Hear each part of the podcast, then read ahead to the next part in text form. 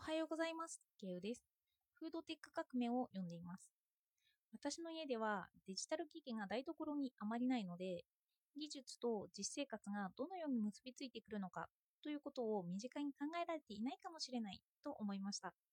けれど、この最新テクノロジーを、食の最新テクノロジーとかを聞いていると、私もそのテクノロジーの中に組み込まれたいなという欲が出てくると思いました。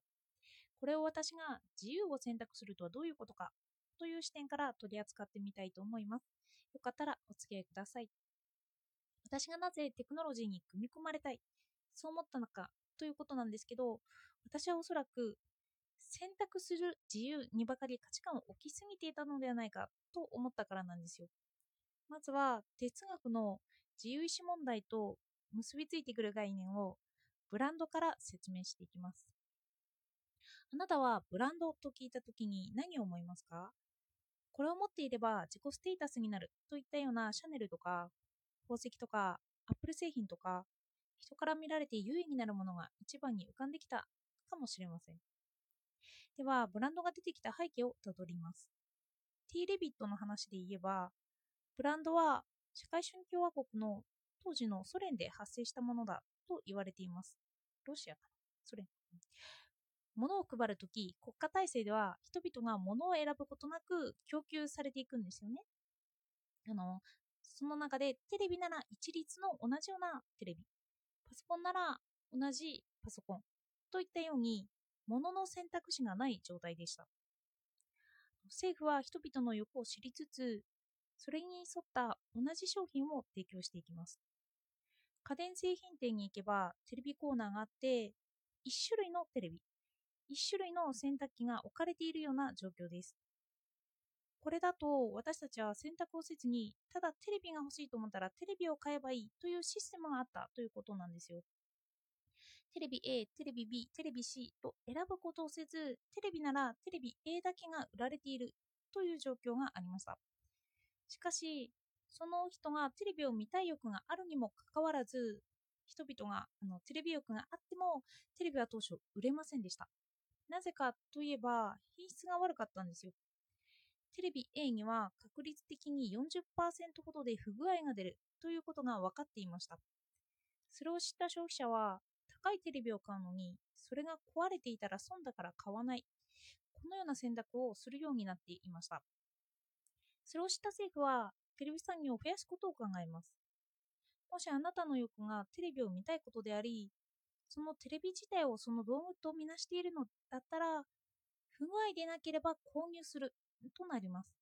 その欲に応えたのが、テレビ製品の差別化です。プラス1万円ほどすることで、こちらのテレビは保証がついていて、絶対にテレビを見れますよと宣伝することで、ここでテレビ B を出すことで、人々の購買意欲を勝ち取りました。これがブランドの発生期限なんですよね。つまり、ブランドというのは見た目の差別化だけでなくて、機能性を重視していて、もともとは人の困っている欲に応えるものだったんですよ。その選択するのがブランドというイメージがつきすぎてしまった私たちは、その選択肢だけを広げてきました。なので、テレビに関しても何十種類あるとか、あの傘とかその一般のものに対しても何百種類もあるというように、ものが溢れる時代になってきたと言えます。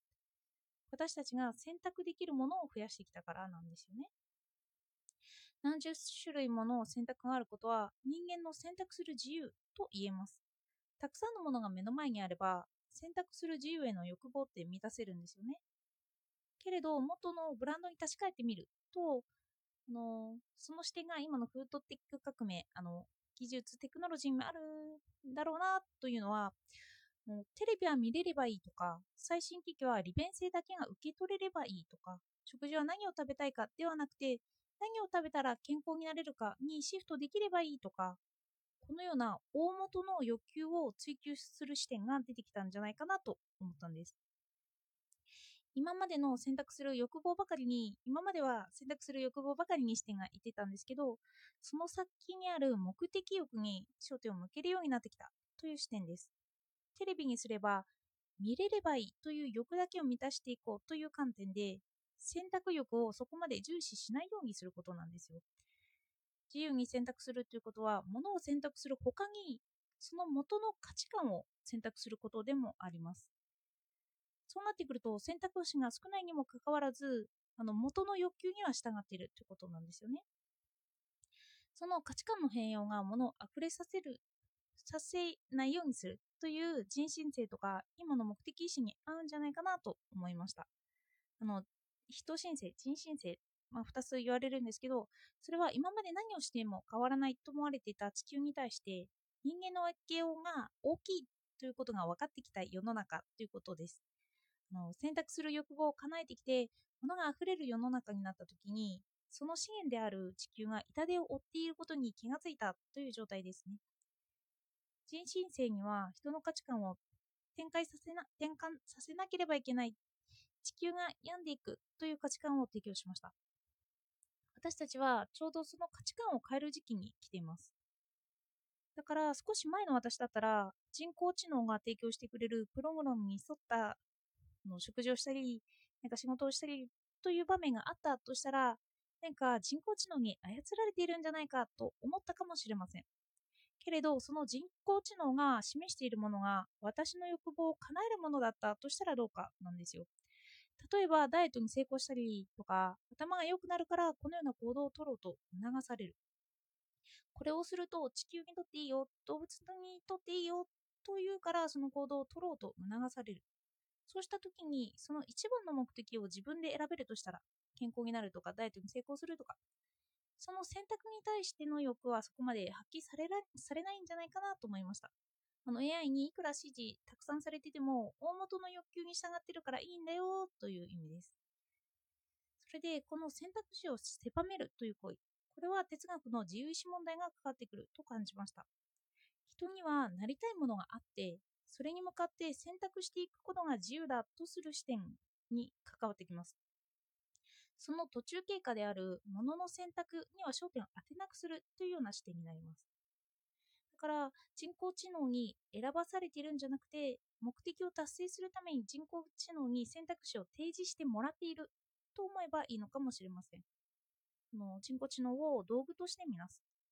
私は目的を選んでいるのであって、その過程においては自分の行動を規制していくことが自由なことなのだと捉えます。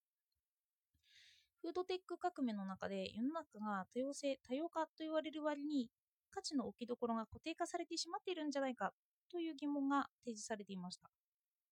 今までで言えば物が溢れて選択する自由が価値観のかなりを占めていたんですよね。それに対して意味を求めるという価値観に変わりつつあると言います。それならば自由というのも私たちが自分の目的に合わせて自分を従わせていくという価値観の変容にシフトしてもいいかもしれません。どこに私の目的や意味を置くのか。そう考えたときに私たちはテクノロジーに支配されているという観点から私は私を支配するために自分で自分をテクノロジーに従わせているんだという価値観になっていきます。